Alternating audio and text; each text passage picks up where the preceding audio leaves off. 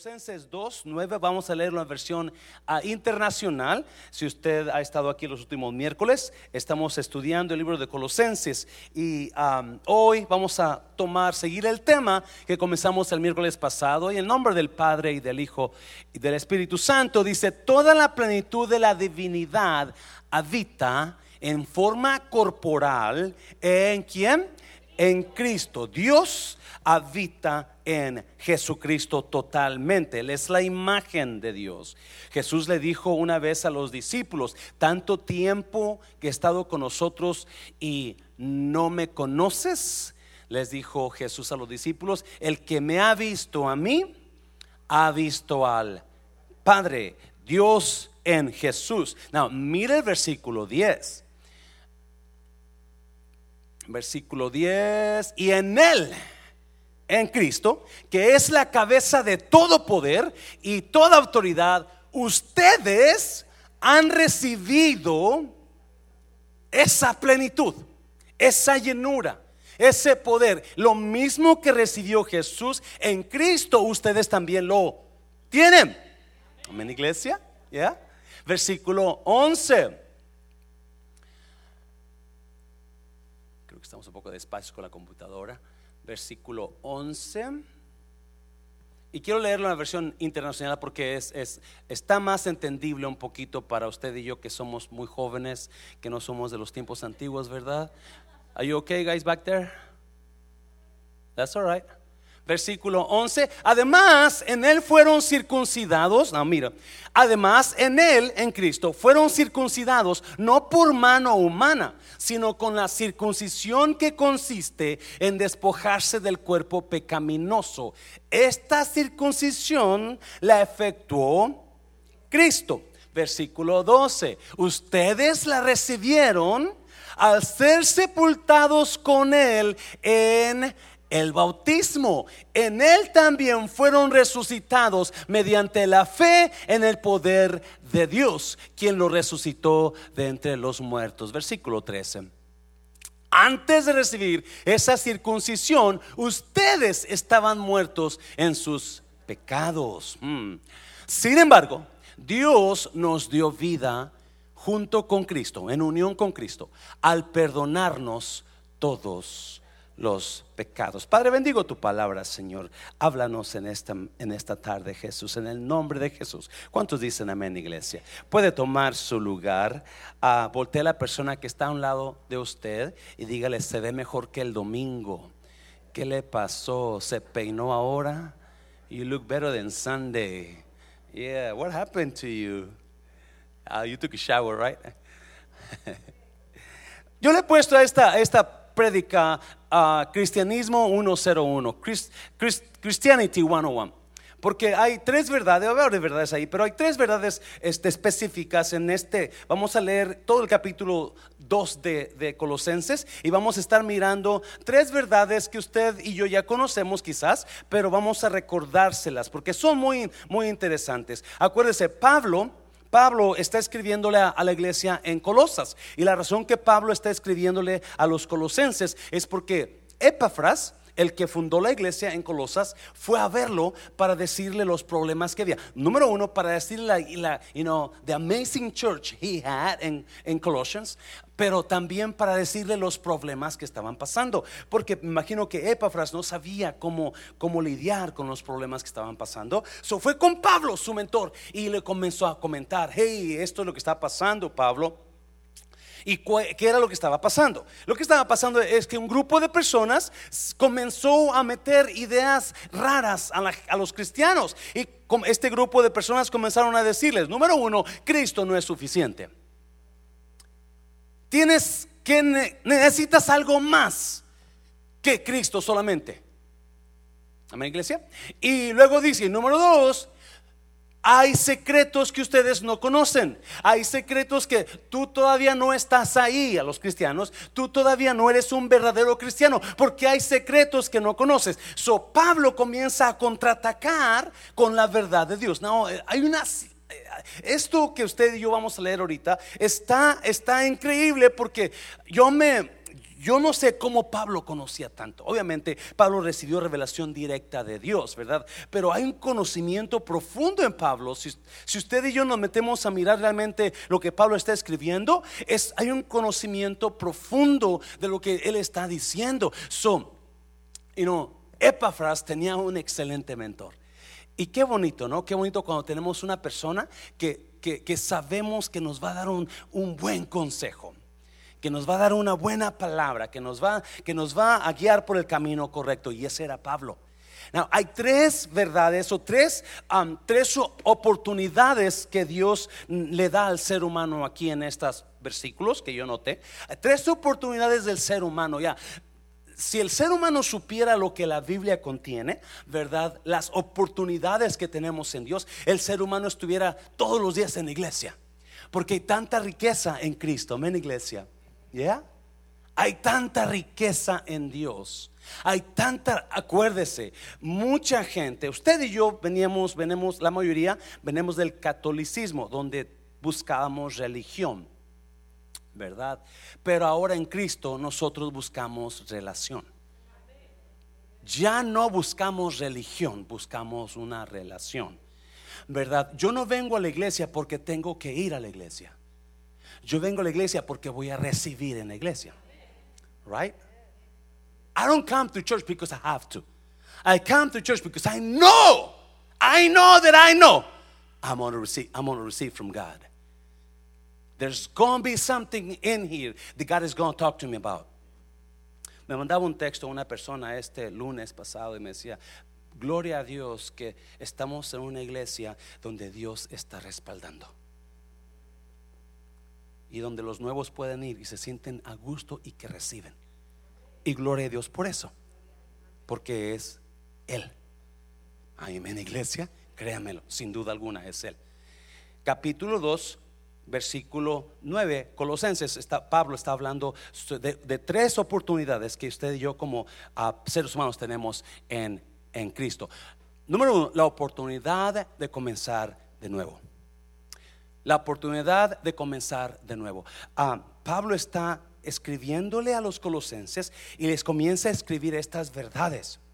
Y mire, versículo 11, versículo 11, si lo vemos ahí, versículo 11, ah, no sé si te lo mandé, creo que sí, ¿verdad? Además, Pablo hablando, en él fueron circuncidados, no por mano humana, sino con la circuncisión que consiste en despojarse del cuerpo que pecaminoso. Esta circuncisión no la hicieron ustedes. Esta circuncisión no la hizo tu papá o no la hizo el sacerdote. Esta circuncisión la hizo Cristo. So, Pablo está hablando de que Cristo es la cabeza de todo. Dice, y además en Él fueron circuncidados. En Cristo algo pasó cuando tú cuando, tú llegaste a Cristo, cuando tú entregaste tu vida a Cristo, algo pasó. Cristo te circuncidó. Now, si usted conoce la historia del Antiguo Testamento, ah, cuando un niño nacía, un varoncito nacía, a los ocho días, a los ocho días se le circuncidaba al niño su carne de su parte viril, ¿verdad? porque era esa circuncisión? Para desechar lo malo, para, para sacar lo malo espiritualmente hablando. Pero escúcheme bien, y cada niño que nacía en Israel tenían que circuncidarlo. Si al niño no lo circuncidaban, automáticamente lo desechaban como no hijo de Dios. ¿Me está oyendo? ¿Sí está viendo? So, cada niño tenía que ser, que ser circuncidado. Y, now, ¿cuándo era circuncidado el niño? ¿Cuándo era circuncidado el niño? ¿Alguien sabe? Al octavo día. ¿Alguien está aquí? Al octavo día. ¿Por qué al octavo día? ¿Ah? ¿Qué significa el número ocho? ¿Alguien? Nuevas comienzos. Gracias, hermano nuevo comienzo. So, so, so, Pablo está diciendo, cuando tú llegaste a Cristo, algo pasó en ti. Cristo te circuncidó. Cristo te quitó el pecado. ¿Alguien está aquí, iglesia? Te quitó el pecado. Y lo que hizo Cristo, Cristo comenzó una nueva vida en ti. Cristo comenzó una. El número 8, número 8 es nuevos comienzos o nuevas oportunidades. So, alguien, alguien en esta tarde, quizás usted vino aquí tratando o, cargando su pasado o cargando cosas que lo están, lo están turbando, lo están frustrando, lo están molestando. Déjeme decirle, hoy puede ser el día en que usted puede comenzar de nuevo. ¿Me está oyendo? Porque la verdad esa es la historia del ser humano.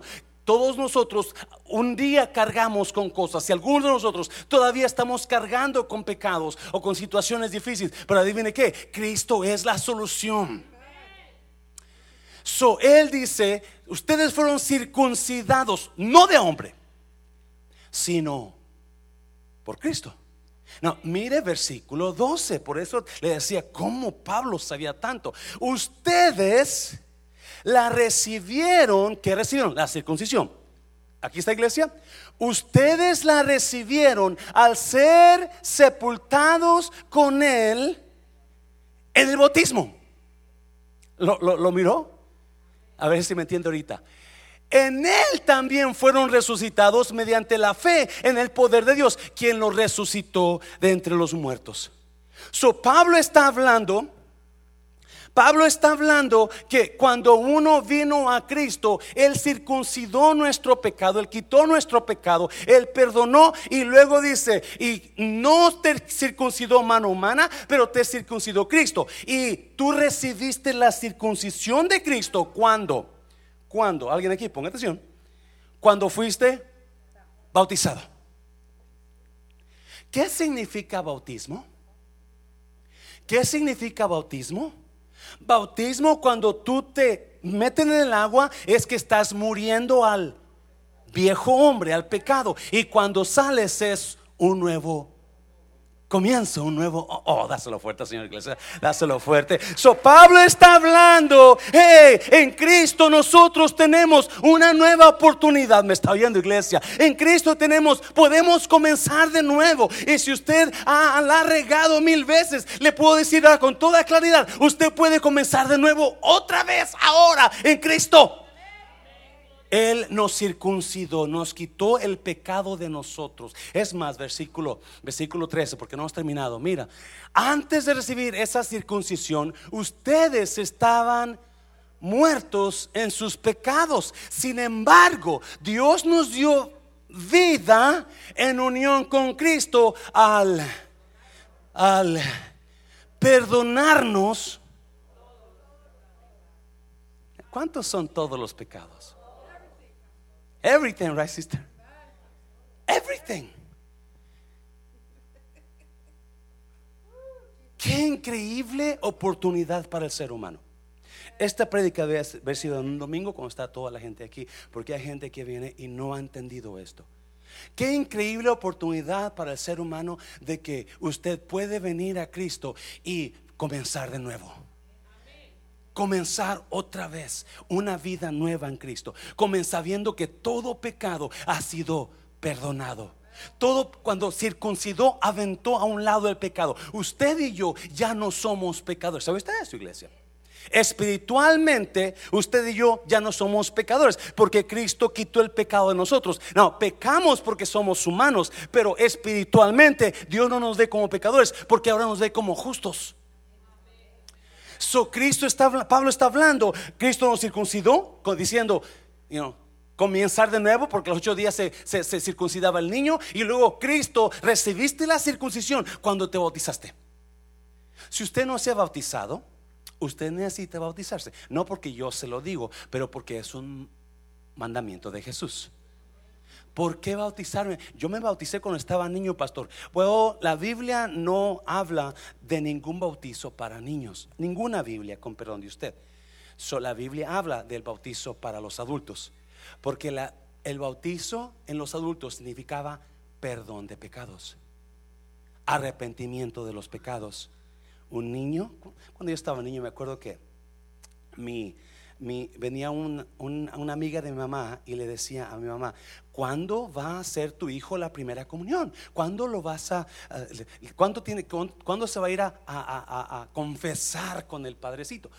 Y mi, mamá le, decía, pues el día que tengo un chancita, y yo pensaba, pues, ¿qué le voy a decir? ¿Qué es pecado? Y yo pensaba, ¿qué es pecado? Pues ya estaba chiquillo y me acordaba, ah, le saqué la lengua a mi hermana. Eso es pecado. Le tiré una piedra a mi hermano. Eso es pecado. Porque yo no sabía que era pecado. Y es más, quizás no tenía pecado. Amén, iglesia. Y todavía no tengo pecado porque este hombre es un santo, ¿verdad? Estoy bromeando. Pero eso es lo que Cristo le ofrece al ser humano. Y lo que Pablo está tratando de decir, Cristo lo es todo en todo.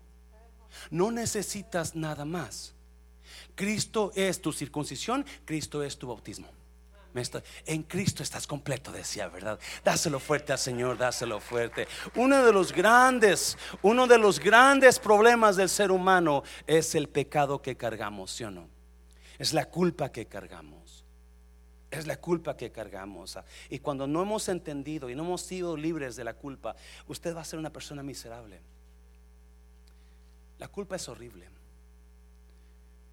Y eso es lo que Cristo trae. Cristo, es más, mira, Isaías, Isaías 25, algo dice increíble, mira, yo, sí, solo yo soy quien, quien qué?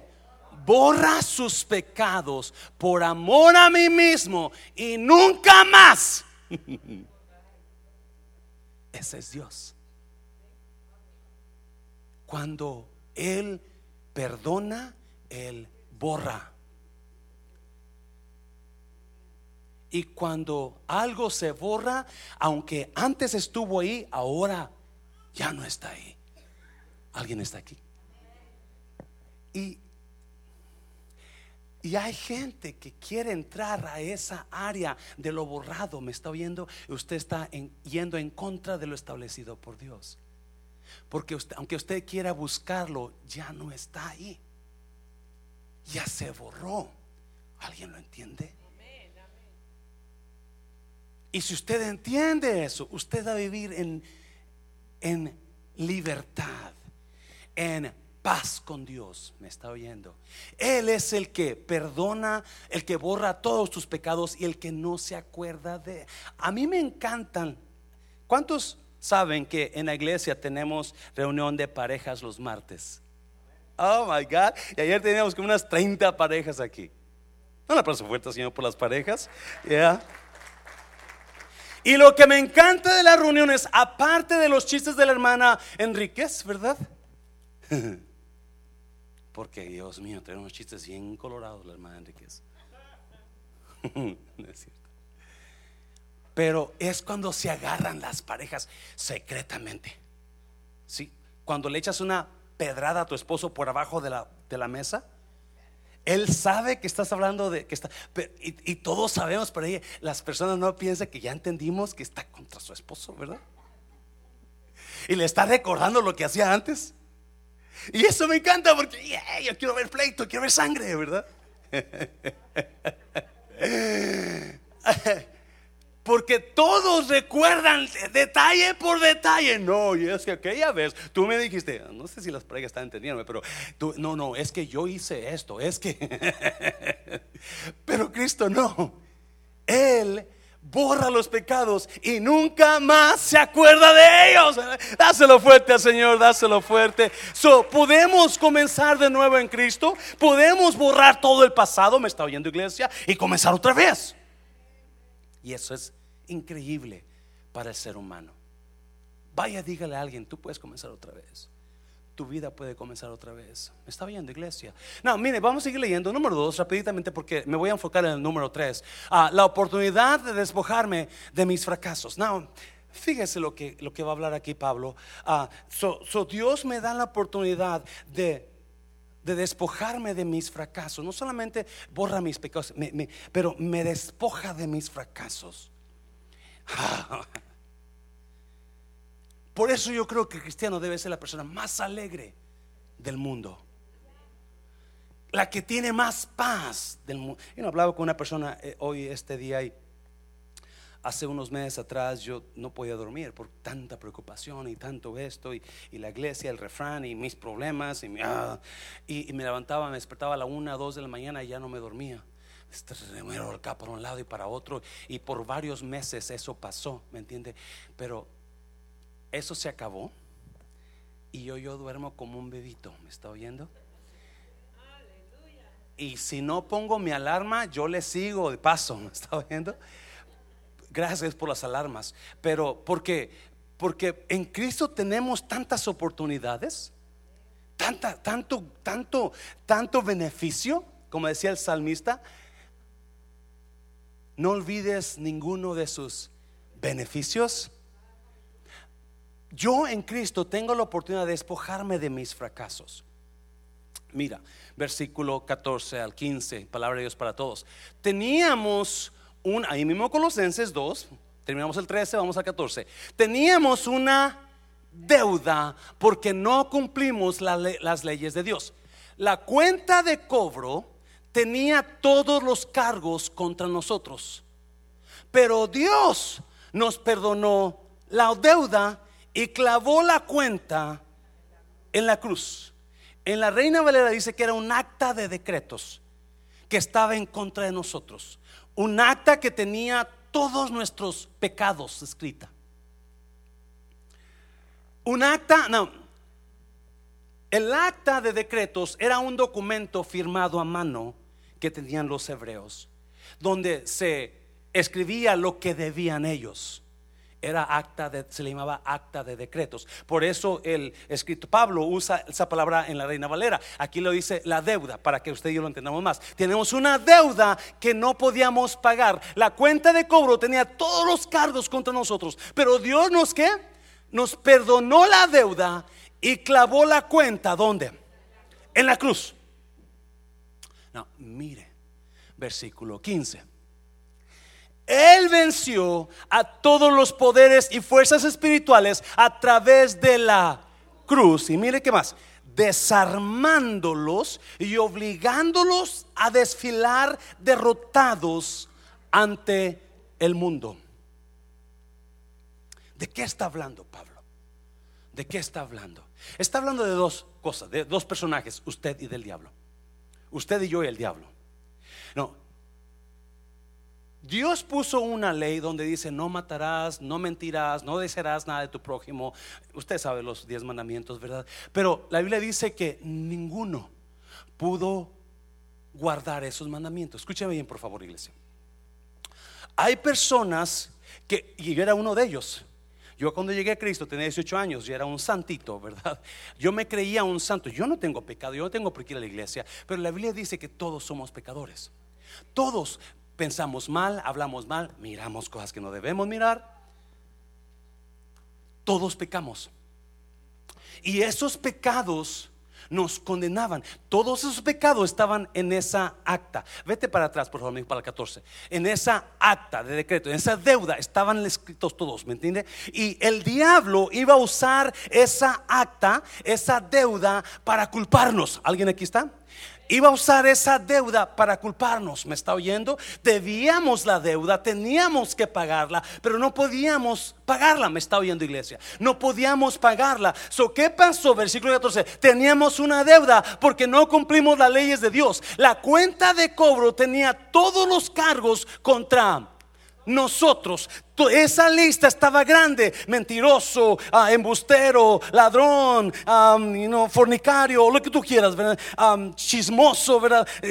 lo que usted le quiera poner, ahí estaba esa lista, ahí estaba esa lista, ¿verdad? Y toda esa lista, el diablo estaba, ya te tengo chiquito. A usted y a mí, el diablo nos tenía de la garganta con esa lista que no podía ser pagada con nada. Pero Cristo vino y cuando Él fue clavado en la cruz, y sabía que Él clavó esa lista en la cruz, donde dijo, pagado con la sangre de Cristo, ¿me está oyendo? Y la pagó en la cruz del Dáselo fuerte al Señor, la pagó en la cruz, la pagó y así, versículo 15, y cuando Él pagó la deuda por mí en la cruz, entonces ahí venció la artimaña del enemigo, ah, no sé si me están entendiendo bien, venció los planes del enemigo contra usted y contra mí, porque los planes del diablo era destruirlo a usted y mandarlo al infierno. Pero cuando Cristo pagó la deuda, mire lo que dice el 15, Él venció a todos los poderes y fuerzas espirituales a través de la cruz. En la cruz, en la cruz yo primero vi la luz y las manchas de mi alma yo la ve. Fue ahí por fe, yo vi a Jesús y siempre feliz con él seré. You and I are going sing duet, hermana. Vamos a cantar un dueto, la hermana Vicky y yo un día vas a ver. Yeah. En la cruz dice que clavó esa acta. Ahí quedó el acta. Y cuando hizo eso, dice, a, través de la cruz, desarmándolos y obligándolos a desfilar derrotados ante el mundo. ¿Qué, está diciendo Pablo? ¿Qué está diciendo? ¿Por qué dice que los desarmó y los hizo desfilar? Porque había una, en Roma, había un, un, un, un ¿cómo se dice? Había un algo que hacían los romanos, soldados romanos, cuando vencían a un enemigo. ¿Una qué, perdón? Había, era un desfile, gracias hermano, pero ¿cómo la palabra? era un desfile, ¿verdad? derrotaban al enemigo, los desarmaban les quitaban las armas y los hacían, los traían a Roma y los hacían desfilar, que le, decían el desfile triunfal, donde los hacían desfilar por las calles de Roma completamente exhibiéndolos al mundo para que supieran, tú estás derrotado, yo te vencí. Está, Cristo cuando clavó esa acta de, en la cruz, me está oyendo, venció la artimaña del diablo, venció los planes del diablo contra usted. Por eso ahora podemos comenzar de nuevo, por eso podemos tener vida, por eso podemos tener paz, por eso podemos tener, porque el Cristo venció, clavó esas, esas acusaciones en la cruz, y ahí derrotó al diablo y lo hizo que desfilara por las calles de Roma, me está viendo por las, por las calles de, hablándole, yo te vencí, Satanás, ya no tienes poder sobre este pueblo. Dáselo fuerte al Señor, dáselo fuerte. So usted y yo tenemos poder, usted y tenemos paz con Dios. Él ya venció. Y yo no tuve que hacer nada. Solamente decirle, Cristo, te necesito, perdóname. Tú eres mi Señor y Salvador. Es lo único. No, escuche bien. Yo he comentado de un aire que se puso ahí en el refrán de 10 toneladas la unidad. Cuando el bill me llegó, la persona había dicho, me había dicho, mira, le dije, ¿cuánto me va a costar? Dijo, mira, yo te voy a ayudar por lo menos con la mitad, porque yo no he dado mis diezmos en la iglesia donde iba y yo quiero serle fiel a Dios. Y tú vas a ser la persona que Dios va a bendecir con mis diezmos ahora. So, por lo menos con la mitad te voy a ayudar. Yo dije, ok, Jessica ok, me cobraban 14 mil dólares por una unidad de 7 toneladas y media, prestes de 10 toneladas por lo menos 16 mil dólares, 17, me va a cobrar por lo menos 8 mil dólares. Ay, santo, ¿cómo lo voy a hacer? Cuando me llega el acta, cuando me llega la nota, decía, deuda 2.500. Y luego abajo decía, highlighted con, con un tubón amarillo, lo demás pagado con los diezmos míos. Cristo dijo, deuda pagada, lo demás pagada con la sangre de Cristo Jesús. Dáselo fuerte al Señor. Ay, cuando yo miré lo demás pagado con los diezmos míos, dije, gracias Dios. Yo no tuve que hacer nada. I didn't have to do anything. It was just God's grace, God's favor, God's faithfulness. Because He said He gave it to us and He is keeping us going. ¿Me está oyendo? Y así es Cristo, ese es el Dios que servimos. A su nombre, gloria. Now, por eso lo que sigue, a ver si ahí lo entiendo, porque ahí lo que sigue quizás nos saque un poquito de ¡pum! ¿Listos, iglesia? Número tres. Número tres, yo tengo la oportunidad de vivir en libertad. Amén. Yo tengo la oportunidad de vivir en libertad. Y antes de hablar de eso, el, el el martes, el martes no, el lunes, me quedé a cerrar el refrán. Y llegaron varias, you know, clientes y estamos atendiéndolos y entre ellos llegó una parejita de judíos ya mayores. Era una señora ya mayor y le encantaba hablar y un señor y comenzaron a comer y este y, y fui a preguntarles cómo cómo están, cómo está la comida, ¿es everything okay? Y la señora es la que hablaba, como en la mayoría de los casos, ¿verdad?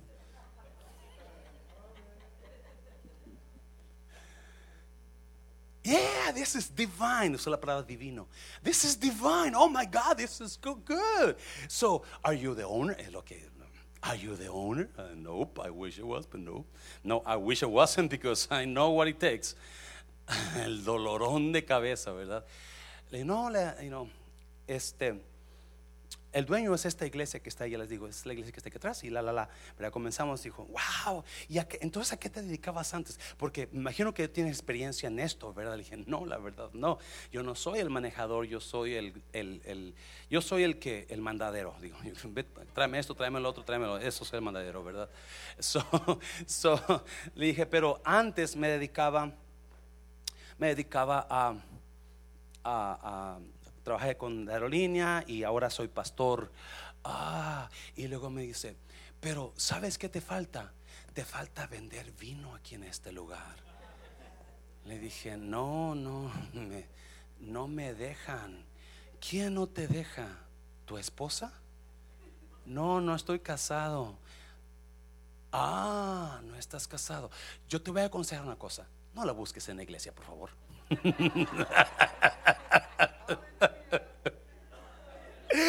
Le dije, ¿por qué? Dice, porque en la iglesia tienen doble cara. Busca, hazlo fuerte al Señor, por favor. En la iglesia aparentan una, una cosa, pero afuera son otras, dicen. Pero si las buscas en el bar, allá van a aparentar lo que son. Y ok, muchas gracias por su consejo, lo voy a considerar.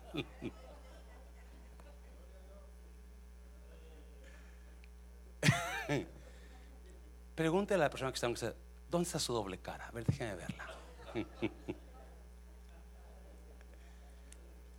Lo que viene aquí enseguida es mucho debate entre el cristianismo porque no lo hemos entendido. Y oh my God, y cuánto la gente habla y grita, y por qué, y esto, y no son cristianos, y o muy liberales. ¿no? So, rápidamente quiero, quiero este, ay, quiero yo tengo la oportunidad de vivir en libertad. Yo no voy a estar atado a dogmas, ni a el que dirá fulano, ni el que... No, quizás no malentienda, vamos a tocar un tema importante.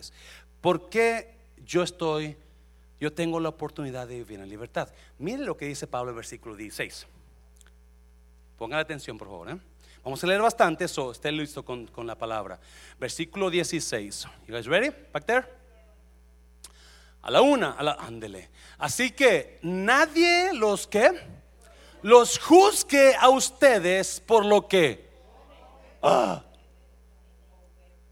o con respecto a días de fiesta religiosa, de luna nueva o días de reposo.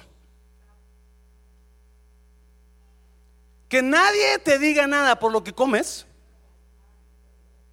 Pastor, ¿a poco está comiendo carne de puerco? ¿A poco está tomando café?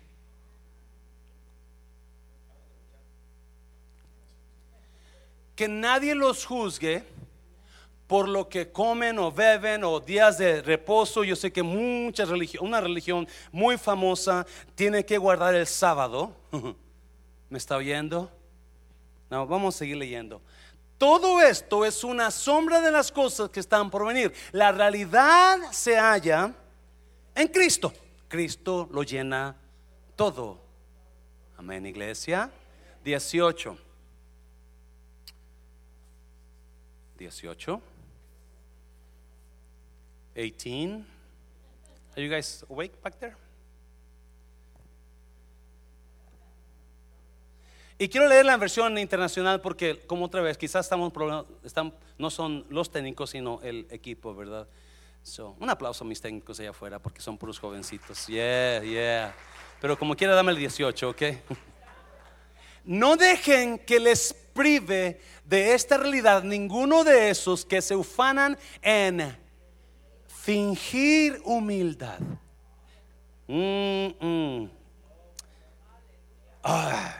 Yo le tengo miedo a esas personas, ¿sabe usted eso? La verdad hay gente que parece muy humilde, pero ay Dios mío. Y adoración de ángeles. Los tales hacen alarde de lo que no han visto y envanecidos por su razonamiento humano. 19. No se mantienen firmemente unidos a la cabeza. No, mire esto, por favor. No se mantienen firmemente unidos a la cabeza. ¿Quién es la cabeza?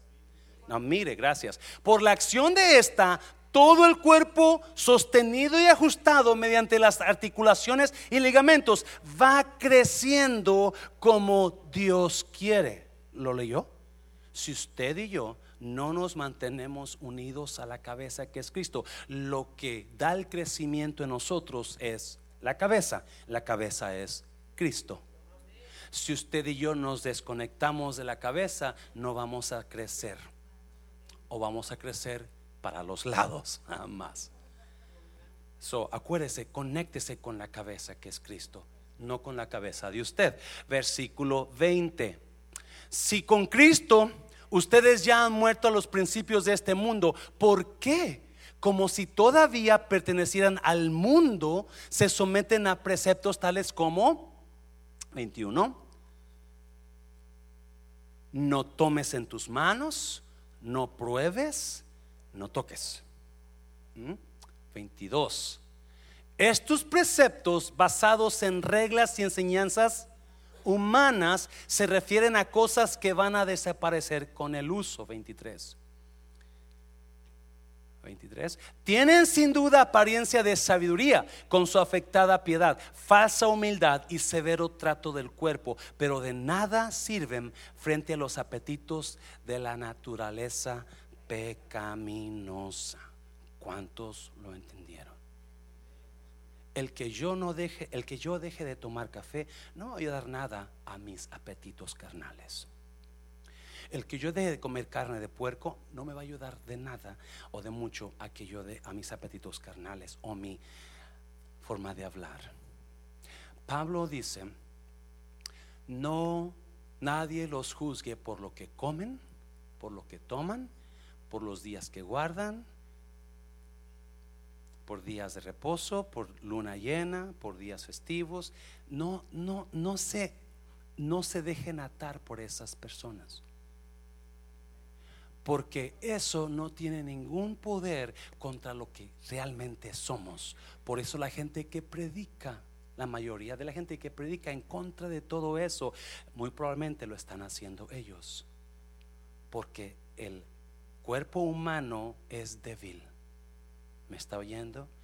Y, muchas veces queremos forzar a la gente a hacer algo cuando se olvidan de un reglamento muy importante. Nosotros no forzamos, nosotros inspiramos. Se lo voy a repetir, porque en el púlpito hay mucha gente tratando de forzar a todo el mundo. Tratamos de forzar a la gente a que diezme, tratamos de forzar a la gente que ofrende, tratamos de forzar a la gente que dance, tratamos de forzar a la gente que levante las manos y mientras usted tratamos de forzar a la gente que venga a la oración, mientras usted y yo tratemos de forzarlos, menos van a venir, menos van a hacerlo, porque nosotros no forzamos, nosotros inspiramos. Cuando una prédica inspirada de Dios sale, fluye, la gente va a recibir y no tiene que forzarle que corran aquí. Dáselo fuerte al Señor. Cuando una alabanza, adoración ah, inspirada, no tiene usted que, decirle, levante la mano. No, no, ellos solitos van a gritar. ¿Me está oyendo? Tengo como dos años o tres años que no predico de dinero en este lugar. De diezmos, de predico de dinero, pero no de diezmos. Y la gente sigue diezmando. Déselo fuerte, Señor, por favor. Déselo fuerte, Señor. Porque yo no creo en forzar, yo creo en inspirar. ¿Me está oyendo? So, so, ¿Qué está diciendo Pablo? Usted y yo somos libres de cosas. Tanta gente. Es que eso no es de Dios. Es que eso tampoco es de Dios. So, yo sé que ya te conozco como si te hubiera traído nueve meses aquí. Algunos de ustedes los conozco más, como si te hubiera traído 15 meses, como las jirafas, ¿verdad? So, vamos a ir un poquito a esa enseñanza. ¿Qué les parece? ¿Sí, iglesia? Y ya 10 minutos y terminamos, ¿sí? Vamos a leer. So, Mate, vamos, uh, ¿qué es? ¿Marcos? Creo que es Marcos. ¿Es Marcos, mija? Marcos 7. Vamos para allá. Míralas, un aplauso a mis niñas allá. Marcos 7, vamos para allá. Vamos a ver qué Jesús habló de todo esto que estamos hablando. Ah, se juntaron a Jesús los fariseos y algunos de los escribas que habían venido de Jerusalén. A dos. A los cuales, viendo algunos de los discípulos de Jesús comer pan con manos inmundas, esto es, no lavadas los condenaban. ¿eh? Pablo dice, nadie los juzgue en qué comen, en qué beben. So aquí ya los fariseos ya comenzaron a condenar porque no te lavaste las manos, cochino. ¿Verdad? Versículo 3. pero no, fíjese, fíjese las tonteras. Versículo 3. Pero la persona que ama, uh -uh, yeah. okay, let's go back, mija.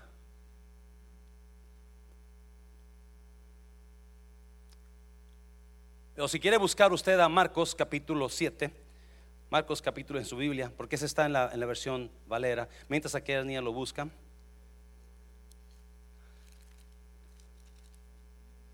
Y esperamos que esto ayude a algo, ¿verdad? A algo y no estemos este, batallando. ¿Dónde está Marcos? ¿Alguien sabe dónde está Marcos? Porque los fariseos y todos los judíos, aferrándose a la tradición de los ancianos, si muchas veces no se lavan las manos, no comen. y aunque las trae todas mugrosas, yo voy a comer, ¿verdad? Versículo 4. Versículo 4. Y volviendo de la plaza, si no se lavan, no comen. Y otras muchas cosas hay que tomaron para guardar, como los lavamientos de los vasos de beber, y de los jarros, y los utensilios de metal, y de los lechos. Ah, siguiente versículo. Le preguntaron pues los fariseos y los escribas, ¿por qué tus discípulos no andan conforme a la tradición de los ancianos, sino que comen pan con manos inmundas? ¿Hasta dónde llega la gente, no? ¿Qué, Pregúntele a. ¿Cuál Ketty? ¿Qué te importa, no? no, no Porque van con Jesús, van a buscar para quejarse. Porque es que esto es santo, usted debe. Los ancianos siempre han guardado ese decreto, ¿verdad? Versículo 6. Respondiendo él, les dijo, hipócrita, wow, hipócritas, bien profetizó de vosotros Isaías como está escrito, este pueblo de labios me honra, mas su corazón está lejos de mí. El siguiente versículo, por favor. Pues en vano me honran enseñando como doctrinas mandamientos de hombres. Siguiente versículo. Y llamando hacia toda la multitud, fíjese lo que hizo. So vinieron los fariseos y se quejaron. Y Jesús viene y les dice, eso es hipocresía. Right? ¿Sí dijo eso? Porque queremos guardar ciertas cosas, pero seguimos haciendo las cosas que el ser humano hace, porque somos seres humanos. Escucha bien, por favor, iglesia. Hay cosas que tú no vas a poder quitarte de ti, que vas a luchar porque eres ser humano. Vas a estar luchando siempre con eso, porque quizás eh, tú, tú eres tú eres una persona que, que, duda mucho, quizás no vas a quitarte eso de ti porque así eres y no te has, no, has entendido la verdad de Cristo. Quizás hay algo celoso, ¿verdad? Y, y, ese celo quizás no se va a ir de ti porque tú eres celoso. Tienes que descansar. Hay muchas cosas que tenemos que traer a la gracia de Cristo. ¿Alguien está oyendo, por favor? Muchas cosas tenemos que traer a la gracia de Cristo. El que usted hable en contra de ellas no significa que no las haga. Se me quedan muy serios. No, les habla a todos y llamando hacia toda la multitud, les dijo: Oídme todos y entiendan. ¿Nota la desesperación? O sea, la frustración. Porque está cansado de escuchar dogmas y tradiciones y leyes y Cristo es todo en todo. So, viene y mire lo que les dice. Versículo 9. Nada, diga conmigo nada. Nada hay fuera del hombre que entre en él que le pueda contaminar. ¿Cuánto es nada? ¿Cuánto es nada? Nada hay fuera del hombre que entre en él que lo pueda contaminar. Pero lo que sale de él,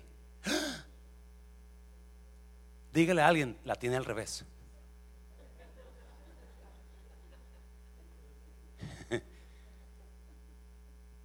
¿Cuántos se han puesto sus camisetas o sus blusas y cuando me acuerdo, oh my God, está al revés? y se la tiene que quitar y ponerse otra vez, ¿verdad? Y mucha gente trae su camisa al revés. ¿Me está oyendo, iglesia? Yo no lo dije. Nada hay fuera del hombre que entre en el hombre que lo pueda. ¿Cuánto es nada? Nada. Nada. Oh, pastor, no, es que eso, eso no es de cristiano. Es que aquello, oh, ¿cómo puede? Ay, Ave María Purísima, ¿cómo será que este pastor? Oh my God. Nada hay fuera del hombre que entre en él que lo pueda contaminar. No se preocupen, ustedes que son religiosos, espérense. Ahorita voy por su lado también, le voy a dar por su lado, ¿ok? es que, porque está mirando como que. Ah, Nada hay fuera del hombre que entre en él que le pueda. Pero lo que sale de él, eso es lo que. ¿qué sale del hombre? ¿Qué él sale del hombre? ¿Alguien? ¿Tiene miedo de decirlo? ¿Qué sale del hombre? Mentiras, gracias hermano. Ah, odio, malos pensamientos, malas palabras. La lengua dice alguien, ¿verdad? Nadie quiere decirlo porque algunas son chismes, chismes, ¿sí o no? Acusaciones, yes, prejuicios, envidias, todo lo que sale de, es lo que lo contamina a usted, no lo que entra. La tenemos al revés. Dígale a alguien, la, la traía al revés. La traía al revés. No, no se preocupe, siga leyendo, siga leyendo. Si alguno tiene oídos para oír, oiga. Siguiente versículo, mija. Creo que es el. Cuando se alejó de la multitud y entró en casa, le preguntaron a sus discípulos sobre la parábola 12, porque no entendía. Él les dijo: También vosotros estáis así sin entendimiento. No entendéis que todo lo que lo de fuera que entra en el hombre, otra vez, no le puede contaminar. Sigue leyendo, por favor porque no entra en su corazón, sino en el vientre y sale a la letrina. Esto decía, siendo limpios, ¿cuántos son todos? ¿Cuántos son todos? 14. Pero decía que lo que del hombre sale, eso contamina al hombre. Siguiente versículo, por favor. Porque de dentro del corazón de los hombres salen los malos pensamientos, los adulterios, las fornicaciones, los homicidios, 16. 16, 16. Los hurtos, las avaricias, las que maldades, el engaño, la lascivia, la envidia. Eso. That's what makes people ugly. What comes out of men Eso es lo que contamina al hombre, no lo que entra, pero lo que sale. Y tanta gente juzgando por lo que entra, cuando no se dan cuenta lo que está saliendo, que es lo que está contaminándolos. No, paso fuerte, Señor, hazlo fuerte, Señor. 19 porque no entra en su corazón, sino en el estómago y se elimina, declarando así limpios todos los alimentos. Uh, so, pastor, ok, que yo tengo, porque yo ya te conozco, Mosco, ¿verdad? Ah, yo tengo unas dudas, pastor, pero ¿qué es esta cosa? Entonces yo voy a, yo voy a tomar a marihuana. ¿Cuántos, ¿Cuántos saben que ya la marihuana está legalizada? Yo voy a tomar marihuana, ¿verdad? Mire lo que dice.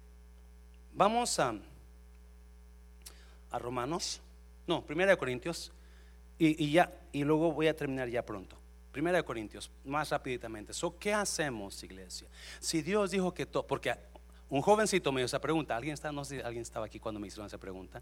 Un jovencito que se quiso pasar de listo me quiso hacer esa pregunta. Ahora con respecto a la pregunta acerca de la comida que ha sido ofrecida a ídolos. Es cierto, sabemos que todos tenemos conocimiento sobre ese tema. Sin embargo, mientras que el conocimiento nos hace sentir importantes, es el amor lo que fortalece a la iglesia. Otra vez, es el amor lo que fortalece a la iglesia. Muy importante eso, subrayalo por ahí o guárdeselo en la mente, versículo 2, rapiditamente. el que afirma que lo sabe todo en realidad no es que sepa mucho. Tres, pero la persona que ama a Dios es a quien Dios reconoce. Amén, iglesia. Cuatro. Entonces, ¿qué acerca de comer carne ofrecida a ídolos? Pues sabemos que un ídolo no es en verdad un Dios y que hay solo un Dios. Cinco.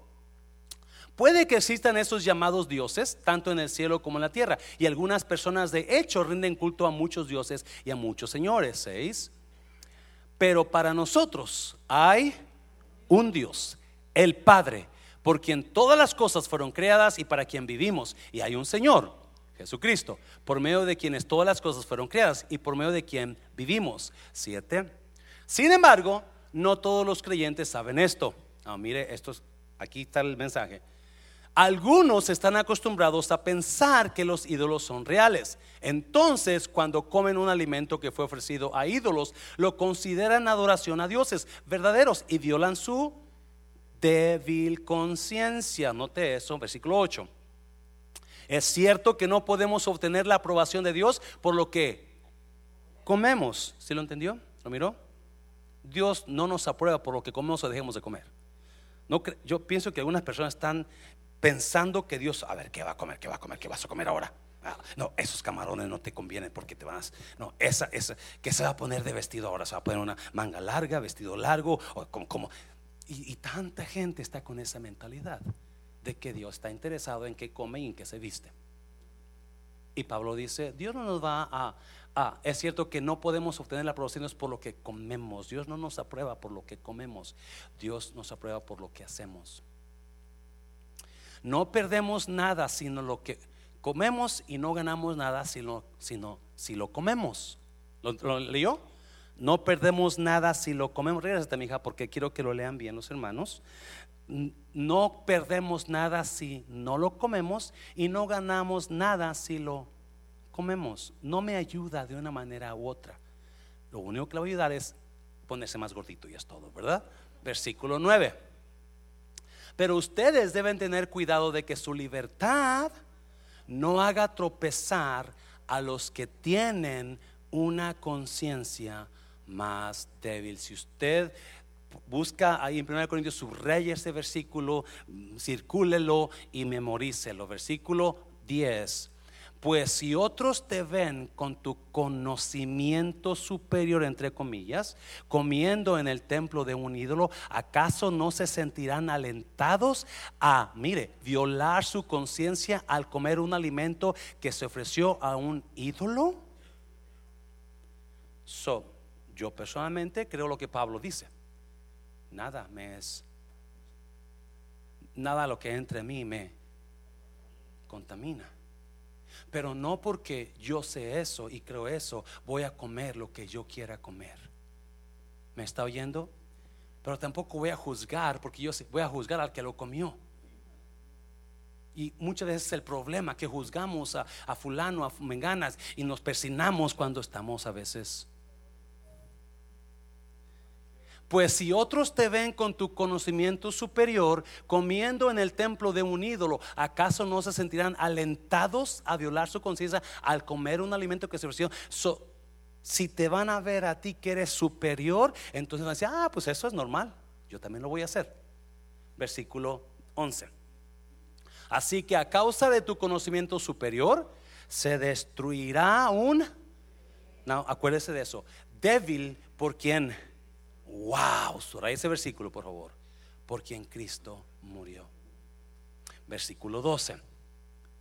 Cuando ustedes pecan contra otros creyentes, otra vez, cuando ustedes pecan contra otros creyentes al alentarlos a hacer algo que para ellos está mal, pecan contra Cristo. Oh. A ver si lo voy a explicar después en, en la rurazgo, versículo 13, ya para terminar esa parte. 13, por lo tanto, si lo que como hace que otro creyente peque, nunca más comeré carne mientras viva, porque no quiero hacer que otro creyente tropiece. ¿Lo leímos? y mi hija, mi hijo, búscame 1 Corintios capítulo 10, creo versículo 23 se me hace. Búscamelo mientras ella. Capítulo, 1 Corintios 10, 23, creo que ese es. So Cristo dijo, nada de lo que entra contamina, pero lo que sale es lo que contamina. Todo lo que sale de aquí, de aquí, de aquí, es lo que lo está contaminando usted, no lo que entra. Pero porque nada que entra contamina, no significa que yo voy a comer o beber todo lo que yo quiera. No, mucha gente ha espiritualizado o religios, religiosado este tema. Perdón mi spanglish. Porque Escucho predicadores que dicen, es que a Dios no le agrada eso. Es que lo que Dios le agrada, escuche bien por favor, no se trata de Dios, se trata del amor de Dios por usted.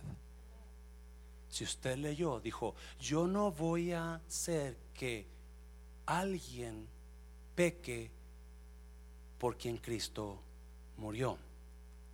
Se trata de lo que le hace mal a usted y lo que va a hacer mal a usted a alguien más. Si usted decide comer lo que usted quiera enfrente de quien usted quiera, entonces muy probablemente usted va a hacer tropezar a alguien por cuál esa persona Cristo dio su vida.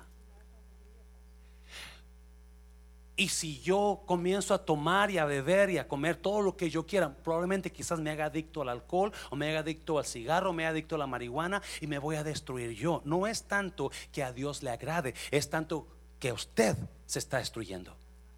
Y usted está destruyendo a alguien más. Dios no está esperando, buscando su dieta de usted. ¿Cuántas calorías tiene? ¿Y cuántos carbohidratos tiene, verdad? ¿Y qué comió ese día? No, y eso no es Dios. Dios está enfocado en usted, en su fe, en su, en su, en su ser. No, mira, 1 Corintios capítulo y versículo 23. Ah, no sé si es esa, mija. Ah, sí, gracias. Todo me es lícito, pero no todo conviene. Todo me es lícito, pero no todo edifica. El siguiente, ¿qué dice el siguiente? Creo que hay por ahí una parte. Ninguno, ahí está, ninguno busque su propio bien sino el del otro. Pablo está diciendo, yo no voy a hacer caer, porque yo tengo una mentalidad superior, yo no voy a hacer caer a esa persona comiendo o bebiendo lo que yo sé que esa persona piensa que está mal. Y yo no voy a juzgar a esa persona porque yo creo que eso es malo y voy a andar hablando de él o de ella. Es que es posible y que hicieron esto, mira eso, y cómo lo miraste. Y no, Cristo está enfocado y la Biblia, Cristo, Pablo está enfocado en el amor por los demás.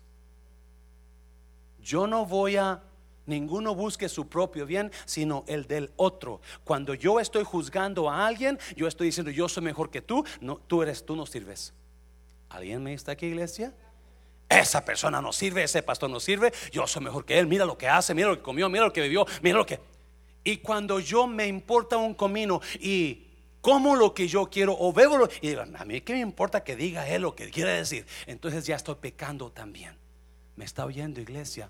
So, ¿Cuál es la clave? ¿Cuál es este problema que por siglos y años y décadas y, dos mil años sean unos y otros se pelean? No, es que eso no, no así no te vistas, así no te peles, así no que cortas el pelo, así no te, te, te, te peines, así no comas, así no bebas.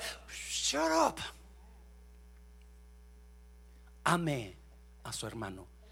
Nadie busque su propio bien, sino el del otro.